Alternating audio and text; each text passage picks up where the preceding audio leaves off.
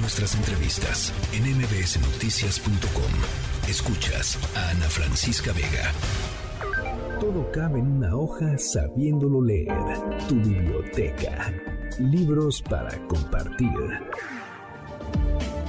Bueno, pues en esta tarde de lunes yo estoy muy contenta de platicar con un, con un hombre que fue de veras una, eh, para mí, y yo sé que para muchos de ustedes y para muchos medios de comunicación, una luz en esta pandemia. Un hombre generoso que no dudó ni una sola vez en medio del drama y seguramente lo que ha de haber estado viviendo él en su, en su propia cotidianidad como encargado del programa del COVID del Hospital ABC, de dar al público eh, información precisa, información oportuna, eh, información valiente también, en medio de un eh, contexto en donde había em, pues demasiada desinformación por parte del gobierno federal desinformación que además costó muchas vidas. Eh, ese ha, sido el, ese ha sido una, una, luz, un referente, y hoy presenta, presenta un libro, Historias de una pandemia, el relato del infectólogo de referencia sobre el coronavirus y sus impensables consecuencias, el doctor Paco Moreno.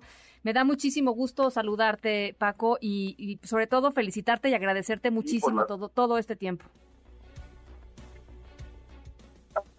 Eh, realmente, pues, como lo dices, eh, nos tocó empezar a tener un rol diferente, el de informar, el de tratar de concientizar a la población de la situación que estábamos viviendo.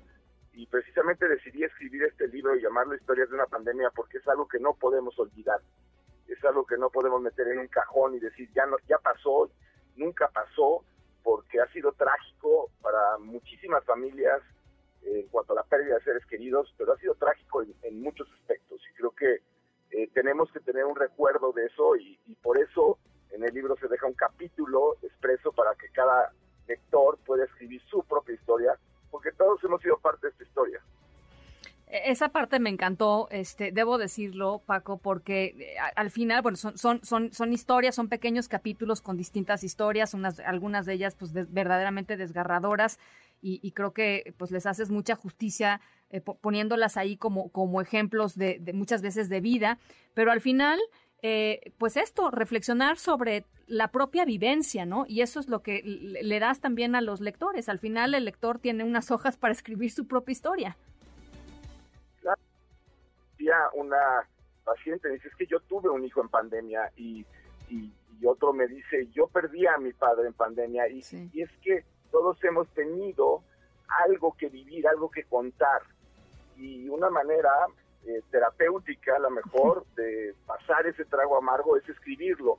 Y también es dejarlo ahí porque necesitamos saber aprender de lo que hemos vivido para no cometer errores similares en, en, algo que se puede aproximar, no sabemos cuándo, esperemos que no, pero que va a estar latente porque ya nos enseñó esto que pues llega y muchas veces lo peor es no esperarlo, eh, no enfrentarlo y minimizarlo. Y creo que esa es, la idea del libro. La idea del libro es que veas que pasaron muchas cosas, no solamente en México, y, las historias están en, todo el mundo, y también explicar un poco a través de esas historias de qué se trata la enfermedad y por qué fue afectando de la forma que lo hizo pues, a tanta gente, ¿no?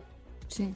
Una de las cosas que a ti te, te, preocupó muchísimo durante la pandemia, y yo no quiero hablar de la pandemia en pasado, pero bueno, durante los, los años más difíciles de la pandemia, llamémoslos así, es eh, eh, o fue la situación en, eh, en, la que se encontraban el, gremio médico, ¿no? El, el, sector salud, Paco, sin, sin vacunas, por lo pronto los, los médicos privados, pero también pues enseñando día a día lo que es la vocación y lo que es estar ahí para la gente. fue muy impresionante y tú de alguna manera lo ponías siempre pues en, en las en las en las entrevistas y lo haces en tu libro eh, México fue el país pues con más personas de, médicos y enfermeros, enfermeras muertos en la pandemia.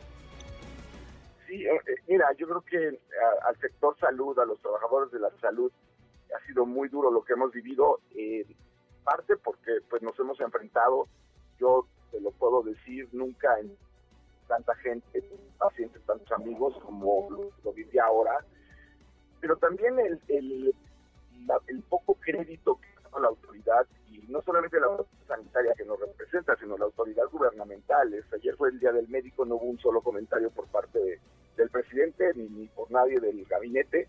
Eh, triste porque se van a poner letras de oro en el Senado cuando lo que hubiéramos querido es tener cubrebocas, guantes, batas a tiempo y eso costó muchas vidas. Y el poner al sector privado como, eh, pues, eh, de discriminar al sector privado al no darle derecho a las vacunas hasta que no les tocara por edad, pues uno de mis mejores amigos de la carrera, eh, compañero, falleció porque no tenía visa y no se pudo vacunar y, no le tocó la vacuna y cuando le iba a tocar ya estaba enfermo por atender un paciente y falleció. Y, y esto pues te deja, te deja el sentir de eh, por qué, o sea, qué hicimos mal para que no nos merezcamos si estuvimos en el frente, nada más porque trabajas en una institución privada, negarte la vacuna es, es realmente un crimen, o sea, para mí lo que hicieron con mi amigo fue un crimen y, y, y lo voy a decir, y no me puedo quedar callado de decir, esto no pasó. Entonces, la verdad es que sí es una forma de expresar lo que vivimos como trabajadores de salud. Y lo que quisiéramos. Es, en lugar de letras de oro es respeto, es, es ah, decir, les fallamos a veces y les fallamos mucho a veces, porque si no, no nos seríamos el país con el mayor número de médicos.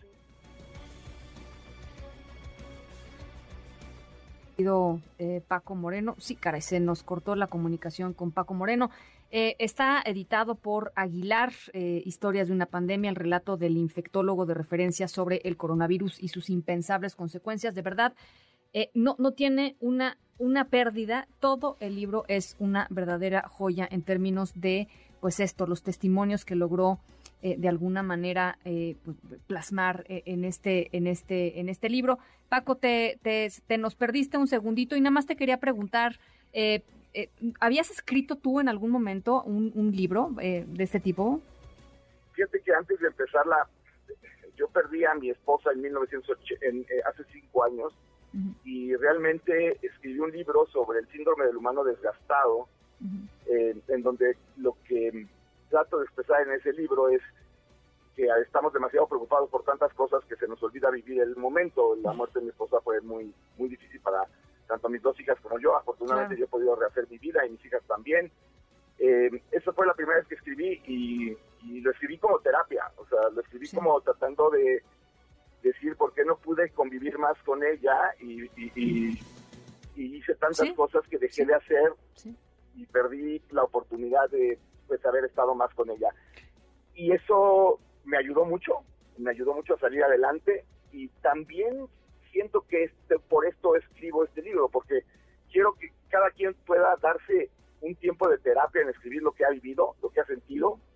Escribir ayuda a sacar lo que tienes ahí metido y que no puedes expresar a veces. Oye, y, finalmente te quisiera preguntar, yo sé que este es, es, es medio triquiñueloso preguntar algo así, pero de las historias que plasmaste aquí, ¿a ti cuál te movió más? Evidentemente la de México, porque la viví en, carne propia, ¿no? Era una noche difícil de diciembre, eh, eh, este, este paciente tuve la oportunidad de haberlo metido al hospital, pero justo el día que se abrió la cama eh, se siente mejor, tiene miedo de venir al hospital, no acepta la cama, cuando se deteriora su hija me habla, la, ya no tengo camas disponibles y, y, realmente se murió yo en el teléfono tratando de conseguirle un hospital y ella en el coche buscando un hospital, eh, una familia que adoro, una familia que quiero y respeto muchísimo. El, nieto que lo había contagiado estaba con ellos y, realmente eh, esa noche eh, fue terrible. Esa noche es probablemente las peores noches de mi vida. y Pero como ven en las historias, o sea, hay momentos muy complicados para todos.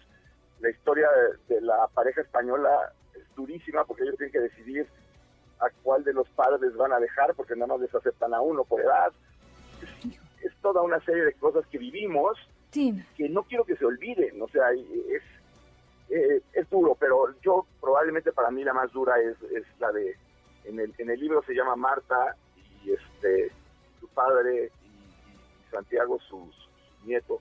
Todos esos son nombres que se cambiaron por la situación de confidencialidad, pero la historia de, de, Omicron es real y, los investigadores que descubrieron a Omicron eh, aceptaron que se contara la historia como fue y, realmente lo comento en ese, en ese, en ese capítulo que ellos, eh, a pesar de que sabían que venían restricciones durísimas para su país, pusieron la seguridad del mundo por encima y acabado resultando que los que traían Omicron eran cuatro holandeses y así es la historia real.